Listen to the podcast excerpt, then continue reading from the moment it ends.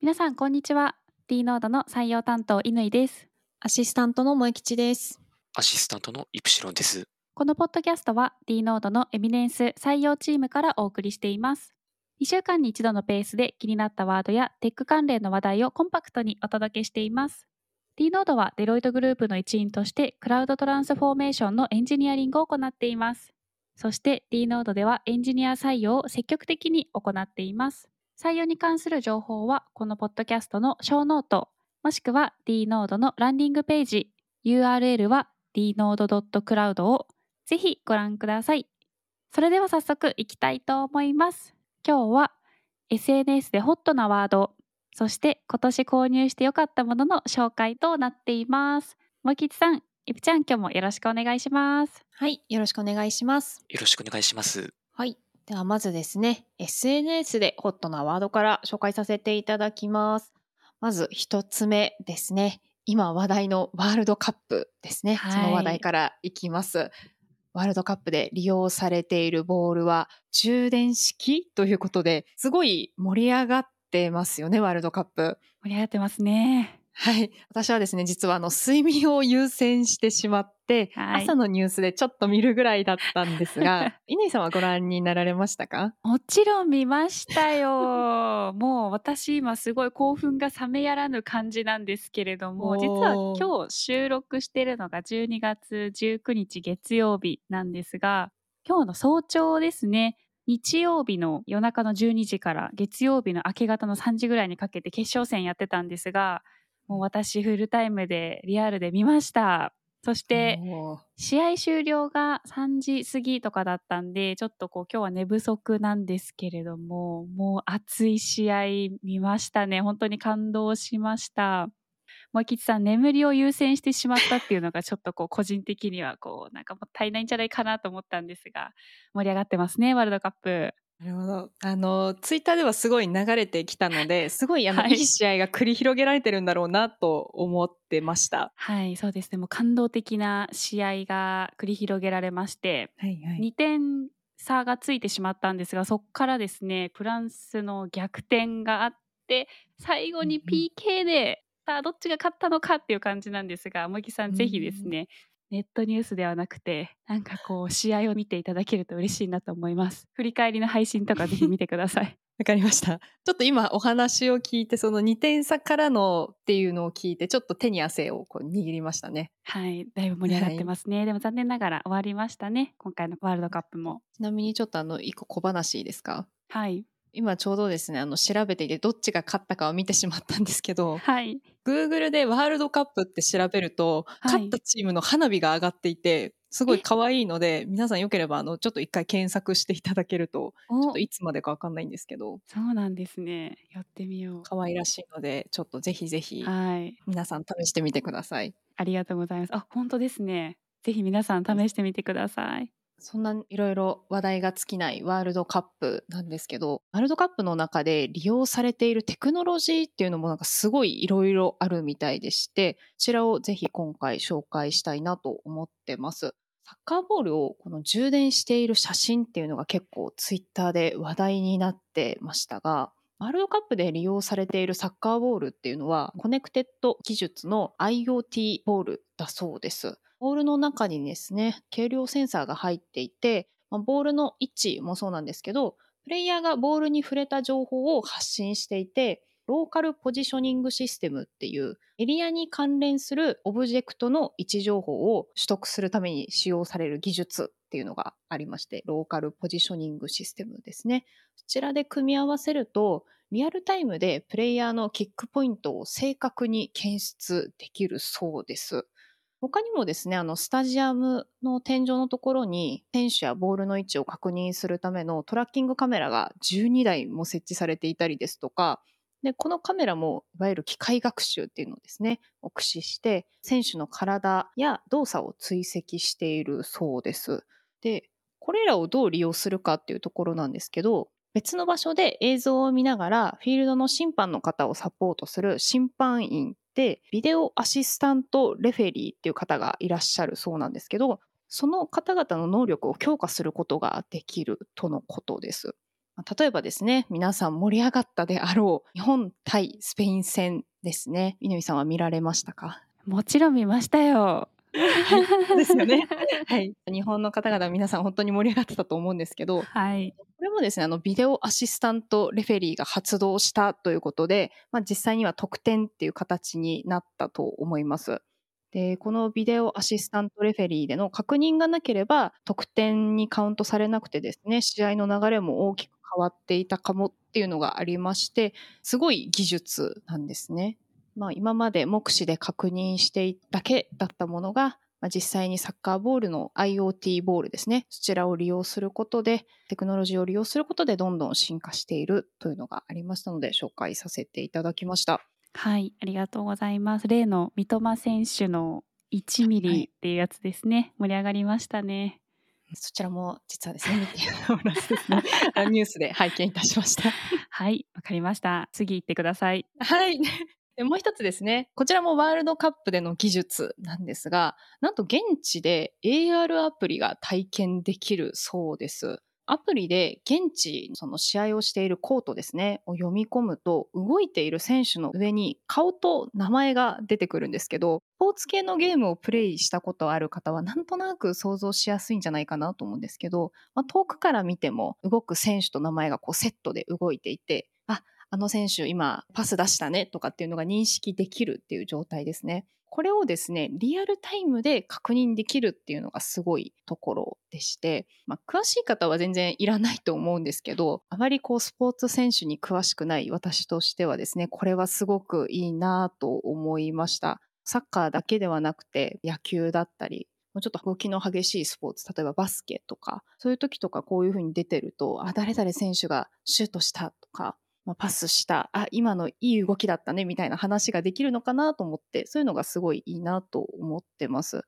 テレビ越しであれば誰が活躍したっていうのは解説が入るからいいんですけど、現地で見た時って、あれ？誰だった？何があった？みたいな、ちょっとラグがあると思うんですけど、こういう AR アプリ越しで見たりですとか、AR アプリで確認できるっていうので、より詳しく楽しくリアルタイム観戦ができそうでいいなと思いました。で、まあ、こうやってデジタル技術がどんどん進化することで、選手の方々のパフォーマンス向上っていうところもそうなんですけど、観戦している立場としても楽しみ方が増えるのはすごくいいなと思いました。いいですね。はい。今回のワールドカップで私もこういったデジタル技術かけるスポーツっていうのが観客の方にもかなりメリットがあったり、選手もですね、メリットがあったりで、どんどん進化していってすごくいいことだなっていうふうに感じました。はい。またあれですかね、4年後にはさらにこういろいろテクノロジーが進んでいて、さらにさらに楽しいはいワールドカップになるのかなと思うと、ちょっと今からちゃんと見るために、そうですね。ルールとかですかね、はい確認しといた方がいいかなと思いました。はい。ぜひ4年後のワールドカップも一緒に盛り上がっていければなと思ってます。はい。では3つ目の話題ですね。ダイソンがノイズキャンセリング機能付きの空気清浄機ヘッドホンを発売ということで、こちらはですね、ヘッドホンとマウスシールドが合体したような見た目になってまして、ヘッドホンとしても利用できますし、空気清浄機としても利用できるウェアラブルデバイスとなってます。ちょっと写真を見ないとあまり想像つかないかもしれないんですけど、口元についているシールドは簡単に取り外しができるそうで、まあ、シールドを装着したままでもお水を飲むときこうすぐに下ろすこともできますし、そんなに不自由なく利用できるとのことでした。で、その口元についているシールドから口元の方に空気が流れるっていう仕組みになっているみたいで、外気の状態ですとか温湿度に応じて空気の流れる量であったりとかが変わるらしくてですね、どんな感じなんだろうというふうに気になっています。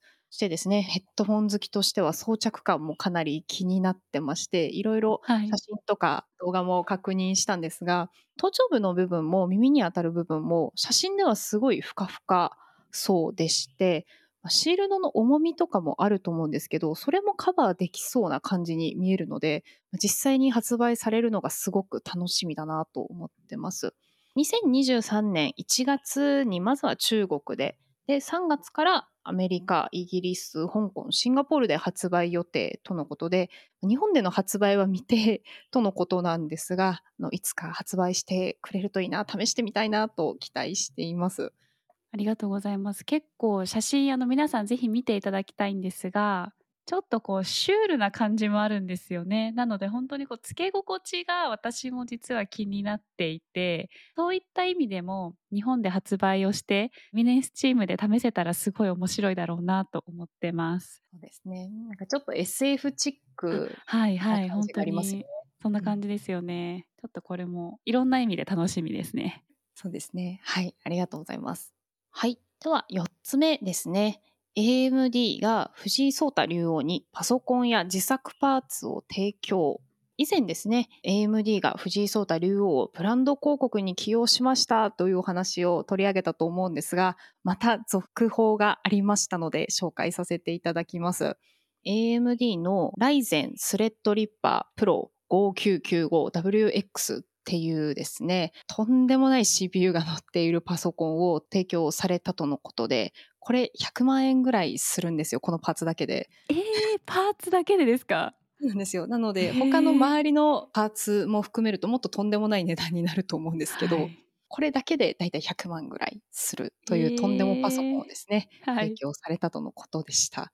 合わせてですね、あの、パソコン用の自作パーツも提供されていまして、CPU は Ryzen 9の 7950X など、まあ、かなりこちらもですね、ハイスペックのパーツがいろいろ提供されたとのことで、以前ですね、藤井聡太竜王ですけど、全3ベースのスレッドリッパーが欲しかったけど、今すぐ欲しいので、現行品の全2を購入しました。っていう話をされていたことがありましたので、さらにハイスペックな CPU を積んだ PC で、さらにさらに将棋ソフトのプレイというか、お仕事になると思うんですけど、そういうのがはかどるんだろうなと思いました。はい。で、D ノードのメンバーからもですね、私もソータに生まれたかった。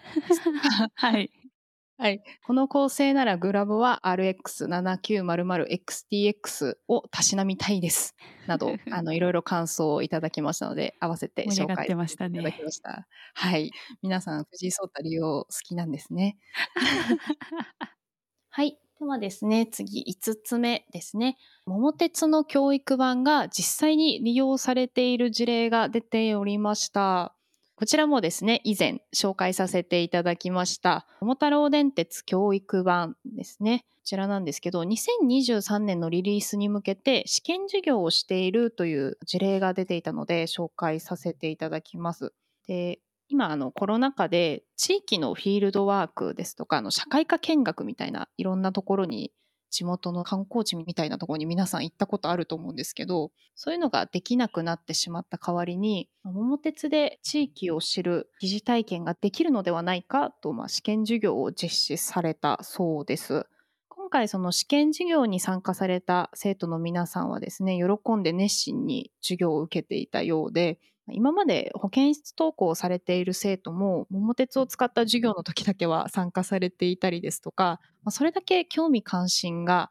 高いっていうことだそうです。で、また授業へのですね、参加ハードルも低くて、学びのモチベーションが高まるメリットを感じたという、かなり高尚な感想が上がってました。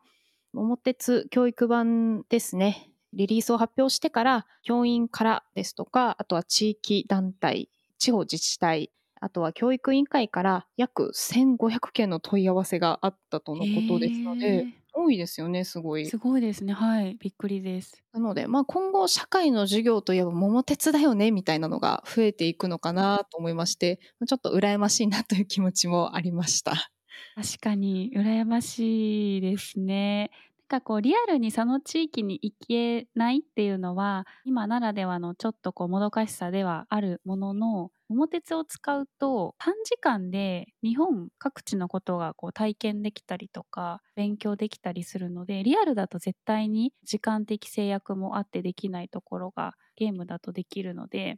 確かにこうちょっと羨ましいですね。あと問い合わせが1500件教員とか地方自治体とか教育委員系の方からの問い合わせがすごくあるっていうのもびっくりして本当に注目度が高いんだなっていうふうに感じました。ありがとうございます。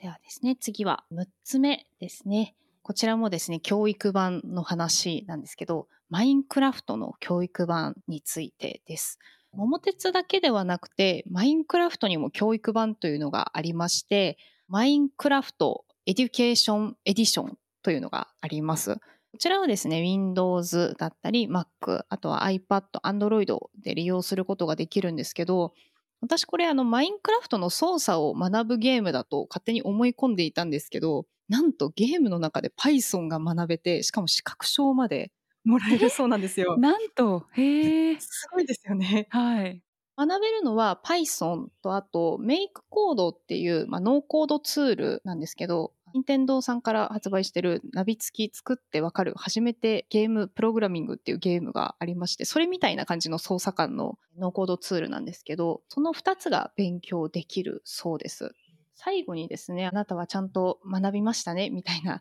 資格証がもらえるんですけど、それがマイクラの世界観テイストですごい可愛くてですね、ゲームをしながら、まあ、プログラミングも学ぶことができまして、かつドット絵で可愛い修了書がもらえるということで、皆さんは冬休みのお供にいかがかなと思って今回紹介させていただきました。確かに視覚書のテイストを私も今見たんですがすごい可愛いですね。可愛いですね。はい。勉強っていう概念ではない遊びっていう感覚の中でプログラミングの知識がつけられるっていうのはすごい素敵ですね。めちゃくちゃ興味あるんでちょっとやってみたいなと思いました。はい。なので、エミネンスチームでちょっと実際に触ってみて、またこちらもですね、感想をお届けできたらなと思います。はい。では、SNS でホットなワードはこちらで以上です。はい、萌吉さん今日もありがとうございました。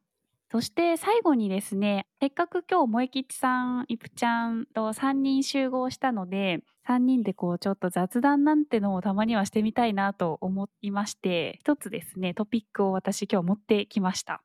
今日ですね、このポッドキャストが年内最後の配信となります。あの皆さん本当に今年もありがとうございました。ありがとうございます。でせっかくこう1年を振り返りたいなと思ったんですが私たちらしくガジェットで振り返る2022ということで皆さんが今年購入して良かったものっていうのをぜひこう教えてほしいなというふうに思ってます。ちなみに私はですね仕事に関係あるもので今年これめちゃくちゃ良かったというものがあったので先に紹介をしたいなと思います。私はですね今年初めてモニターデビューというものをしました。今まであの本当にパソコンの画面だけで仕事をしていたんですけれどもいろいろなとエミネンスチームの皆さんもそうですし D ノードメンバーからもモニター絶対あった方がいいよというふうに何度も何度も言われまして今年ですねモニターデビューをいたしました。でデビューということもあったのでそんなにですね性能とか金額的にも高いものではなく値段で言うと2万円ぐらいのお手頃なものを買ったんですが買ってみてびっくりもう世界が変わったというぐらい仕事もですねすごくはかどるようになりました。今まで1画面で複数のタブを開いていろいろ見ていたのが2画面になるだけでこんなに違うんだっていうのをすごく感じましたね。これはもう今年一番買ってよかったものでした。皆さんもちろんモニター使ってますよね？そうですね。2台27インチのものと32インチのものを2つ使っております。なんと。モニター2台とパソコンの画面ということで3台で普段やられてるってことですか？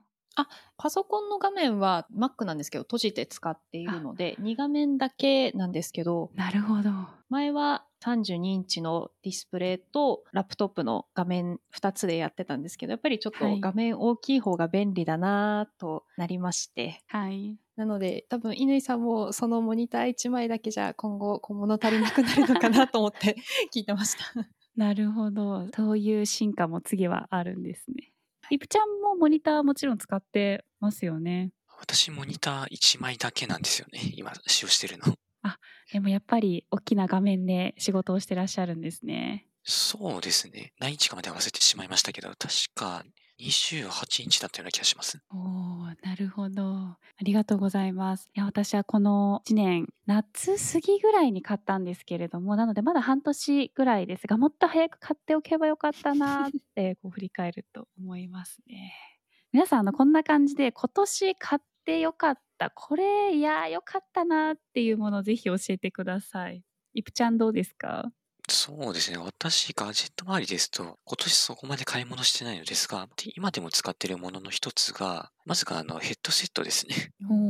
ロジクール G Pro X のゲーミングヘッドセットってやつを買いまして、はい。前使ってたヘッドセットが壊れてしまったので、なのでちょっといいやつを買ってみたのですが、どの聞き具合とか、あと声の入りとかがやっぱり結構違いまして、あの以前あの友達と会話するときよりも、まあいい音質で話すことができたので、すごい良かったなと思ってます。確かにあとイプちゃんはゲームもしますもんね。そうですね。なので結構ゲームの音聞くときでも、あの前よはいりいい音質で聞けて、非常に助かってますね。なるほどじゃあ敵の足音がよく聞こえるようになったと。そうですね。ありがとうございます。萌吉さんどうですか？はい。ちょっといろいろありますが、はいポッ。ドキャストでも紹介しているものとかもありまして、以前お話しした AirPods Pro 買って本当に良かったとか、言ってましたね。はい、ホームポットミニもすごく今でも大活躍してますとか、あとは Google Nest Cam というのも最近購入してすごい気に入っているので、これはまたちょっと別途紹介させてください。お、わかりました。じゃあはい特別会があるということで、そうですね楽。しみにしてます。はい。あとは、ちょっとずれちゃうんですけど、はい。最近買ってよかったツールなんですけど、ピエゾというアプリケーションから出ている音を録音できるツールがありまして、えー、はい。これの使い方としてはなんですけど、例えばなんか議事録取ってる時とかにどうしてもちょっと追いつけない時とかあるじゃないですか。ありますね。はい。そういう時にまずそのツールで録音しておいて、後でちょっと別ので書き起こしさせて、あ、こんなこと喋ってたなとやったりですとか、なるほど。パッとこう、なんか録音したいのが急に出た出てきた時に、はい。じゃあちょっと Chrome を選択して、まあ、収録みたいな感じで、まあ、こっそり収録もできるというツールなんですけど、はい。ははいい。これがすごい便利でした。多分 Apple お、ーえっ、と、Mac でしか使えないと思うんですけど、おすすめなので気になる方はちょっと調べてください。あとは、クラフトという、これはデジタルノートなんですけど、モーションとかオブシディアンとよくこう比較されるようなツールでして、これもどのウェブブラウザーですとかアプリで利用できるデジタルノートで、これも UI が可愛らしくて、ちょっと気になって今利用してるので、これもちょっと使い心地が良ければまた別途紹介させてくださいという感じですかね。はい、ありがとうございます。確かに萌吉さん取材したりメンバーとこうコミュニケーションをとって何かこう記事に起こすっていう作業が多いと思うので萌吉さんならではのツールでしたね。また使い心地が良ければきっと紹介をしてくれるということなので はい。後続お話がなければ皆さんあ使い心地微妙だったのかなとちょっと察していただければと思います。はい。よろしくお願いいたします。はい、あとは最後に私ですね仕事とはあんまり関係ないんですけれども実は iPhone14 の Pro をですね購入いたしまして羨ましい。つい昨日ですね新宿のアップルストアに行って買ってきたんですが実はまだ開封していないんですねちょうど手元で今温めているところなので開封したらあのこれもですね皆さんにぜひこう使用感とかお知らせしたいなと思ってますのでお楽しみにしていてくださいはい。こう振り返ると結構1年いろいろ皆さん買ってましたね。ツールも新しいものを使いましたね。こんな私たちの普段使ってるものとか使ってみてよかったこう情報とかですねどんどんこれからも発信していきたいと思いますので皆さん来年もですねエミネンスチームの情報収集のためにという口実でガジェットたくさん買っていきましょう。そうですね。はい、ありがとうございました。ということで最後の指名ということで改めてになりますが今日のポッドキャストのこの配信がですね2022年最後の配信になります。私たち D ノードの組織規模でいうとなんと今年ですね年初はメンバー数が30名だったところが現在では60名を超える規模になりました。倍近く増えましたね。そしてエミネンスチームでいうと今年ですねエミネンスチームは発足して今のようにですね本格的にポッドキャストの配信を始めていきましたね。なんと今回は17回目の配信ということでちょっとこう感慨深いんですけれどもおかげさまですごくたくさんの方にこのポッドキャストを聞いていただいております。採用活動をする中でも来ましたという声をですねすごくたくさんいただくようになりましたね本当にありがたいです引き続き D ノードは採用活発に行っていく予定です組織拡大まだまだこれからもしていきますその中で D ノードに興味を持ってくれた方にですねより D ノードのリアルというものをお伝えできるツールとしてこのポッドキャストを今後もしっかり配信していきたいと思いますので皆さんこれからもぜひぜひ聞いてください。そして来年以降もですねエミネンスチームではパワーアップしたコンテンツをお届けする予定がありますので楽しみにぜひしていただければと思います。萌吉さん、いぷちゃん来年も頑張りましょうね。はい、よろしくお願いいたします。よろしくお願いします。はい。ということで、年内最後、ポッドキャストの配信以上となります。最後になりますが、D ノードでは引き続きエンジニア採用を積極的に行っています。採用に関する情報は、このポッドキャストのショーノート、もしくは D ノードのランディングページ、URL は dnode.cloud をぜひご覧ください。では皆さん、今年1年もどうもありがとうございました。良いお年をお過ごしください。またお会いしましょう。さようなら。さようなら。さようなら。